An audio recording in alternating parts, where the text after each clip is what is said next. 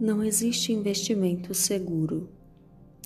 O simples fato de se amar é uma vulnerabilidade.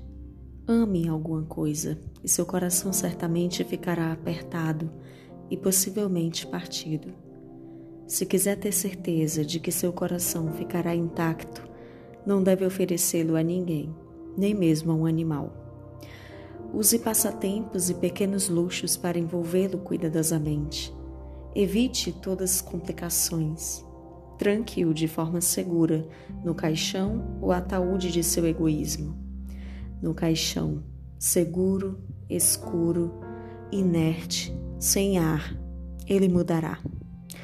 Não será mais quebrado, se tornará inquebrável, impenetrável e irredimível.